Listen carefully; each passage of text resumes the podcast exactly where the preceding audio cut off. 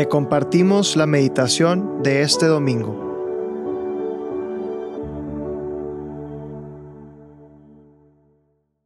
En el nombre del Padre, del Hijo, y del Espíritu Santo. Amén. Ven Espíritu Santo, ven a mi corazón y ayúdame a vivir esta vida nueva, esta vida extraordinaria que tú me has dado ya en el bautismo.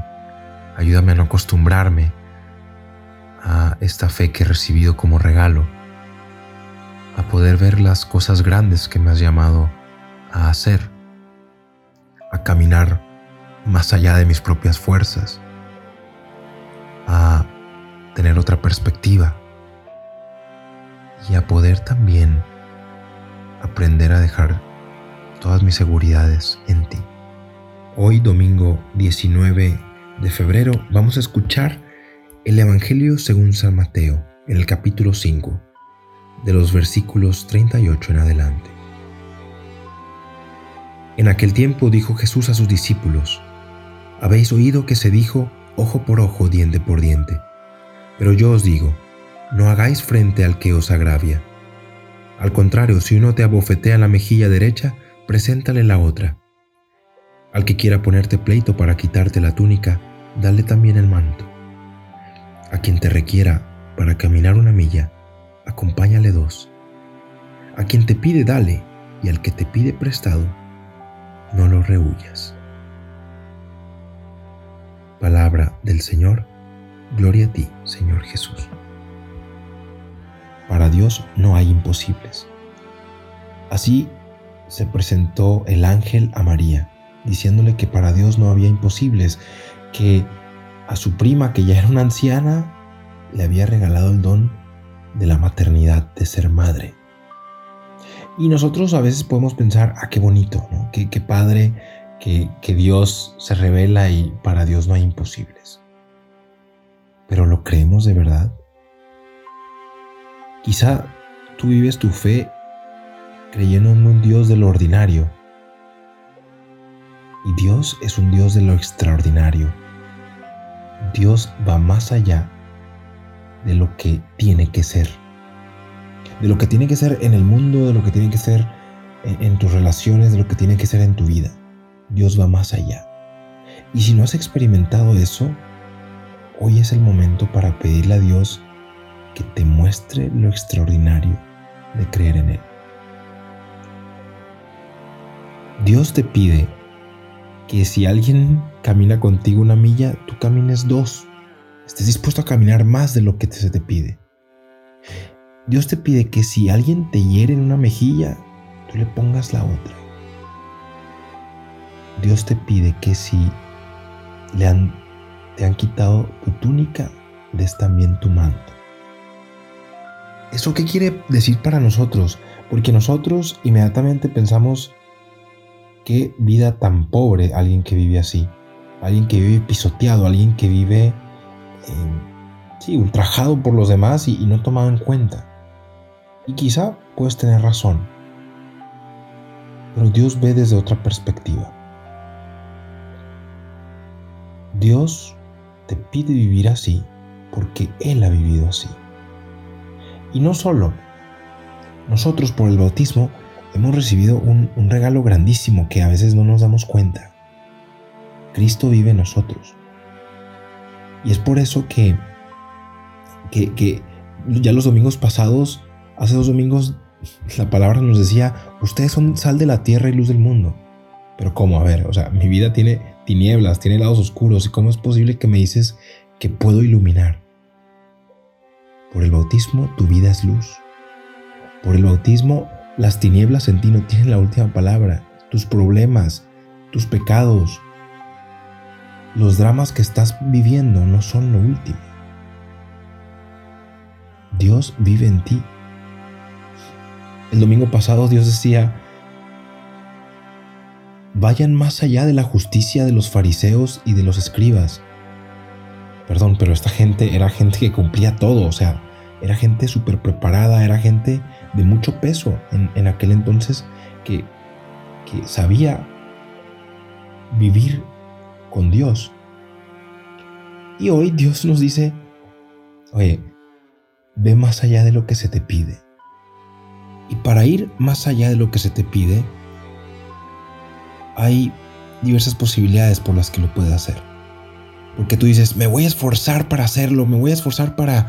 Sí, si alguien me pega, voy a poner la otra porque quiero, porque he visto que me conviene. Pero nuestra fe no es eso. No es un voluntarismo. No es solo tu fuerza de voluntad que te hace vivir así. Nuestra fe tampoco es una idea. Ah, qué, qué bonito sería así. Sí, pero idealísticamente, no, no, no se vive en la realidad. Pero Dios te pide de ir más allá de tus propias fuerzas, de tener una seguridad más allá de tus propias seguridades, de encontrar una perspectiva cuando tú solamente has visto desde una parte la realidad. ¿A qué me refiero? Estas tres situaciones que describe el Evangelio. Caminar dos millas en vez de una. Tú imagínate caminar en el desierto, en el, en el calor extremo, en la arena que se hunde en los pies, en el cansancio de sí, de, de haber ya caminado tanto y tener que estar aguantando más. Y Dios muchas veces te pide, sigue caminando. Tú querrás decir, ¿sabes que yo me quedo en esta sombra? Tranquilo. Eh, me paro aquí, en este eh, punto para refrescarme. Dios tantas veces también en tu vida te dice, sigue caminando. Sigue caminando porque tienes que ir a esa tierra que te voy a dar. Como lo hizo con el pueblo de Israel que caminaba en el desierto. Sigue caminando porque he preparado algo para ti. En el desierto pasa algo que sí, quizá en las mañanas hace mucho mucho calor, sobre todo al mediodía, pero en las noches cuando se pone el sol, el clima cambia. Y a eso servía la túnica y el manto a cuidarse de las temperaturas. La túnica a cuidarse del calor y el manto a cubrirse en el frío. Y Dios pide que también te quedes un poco desprotegido, que encuentres seguridades o las seguridades que tienes seas capaz de dejarlas. Dios muchas veces te va a despojar de cosas que no son necesarias para ti. Obviamente es difícil entender cuando lo estás pasando, pero cuando Dios te despoja, te, invita a que confíes en Él, a que le dejes también tu manto, a que digas, yo por mí mismo no, no me quiero cubrir, no quiero traer mis seguridades, quiero que mi seguridad también me venga de Dios. Y el hecho de que alguien te golpee en la mejilla y que tú le pongas la otra, creo que también tiene que ver con, una imagen que si, si, alguien te pega una mejilla, ponle la otra no para que te golpee, ponle la otra para que tú puedas ver desde otra perspectiva lo que te ha pasado. Si tú tienes que girar tu mejilla, giras toda tu cabeza. Si estabas viendo desde un ojo, ahora ves desde otro. Y muchas veces Dios te pide eso, cambiar perspectiva. Los golpes que, recibes de la vida es para ver que Dios, muchas veces, como dice en la Biblia, Dios causa la herida, pero Dios también la sana. Ese golpe en la mejilla, si lo ves desde otra perspectiva, puede que sea para ti una salvación. Puede que sea para ti un despiértate. Oye, agarra la onda de algo que tienes que entender. Dios te pide que vivas de lo extraordinario. Dios no te pide que te quedes en lo ordinario, sí. Yo creo en Dios y, Él se tiene que manifestar así como creo yo. Y así en los límites que le pongo yo. ¿O no? Dios va más allá de eso. Y nuestra fe es vivir de eso. Perdón, pero si alguien se casa en la iglesia y se promete fidelidad y se promete hasta la muerte estar con otra persona, no se puede con las propias fuerzas prometer eso. No se puede solo porque la persona te gusta en un cierto momento ya dedicarle todo. No es ordinario. Dios te pide lo extraordinario, te pide que, que te santifiques con esa persona, te pide que, que, crezcas con esa persona, que, que ames como, como Él ama a esa persona. El matrimonio es extraordinario. Lo es también el sacerdocio. O sea, piensa en un padre, en un sacerdote que no se casa, que vive en la misión, que vive pensando en los demás, que vive buscando llevar a Cristo a los demás. Es extraordinario.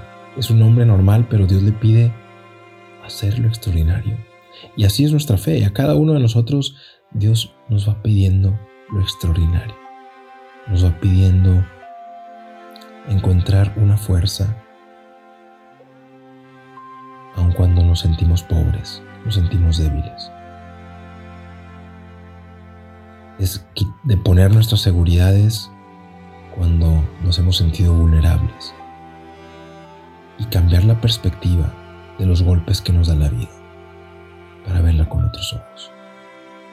Que Dios, que es un Dios de lo imposible, que como con María hizo grandes maravillas, que tú también puedas hacer esas grandes maravillas, que tú también puedas creer y vivir esa vida nueva, esa vida extraordinaria que te da Dios.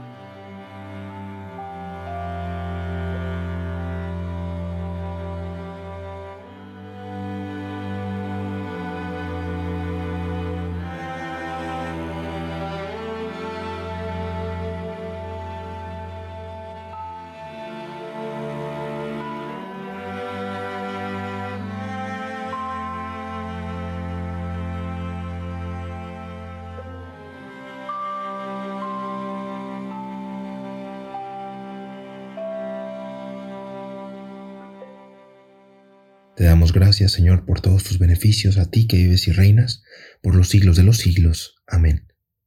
Cristo, Rey nuestro, venga a tu reino. María, Reina de los Apóstoles, enséñanos a orar.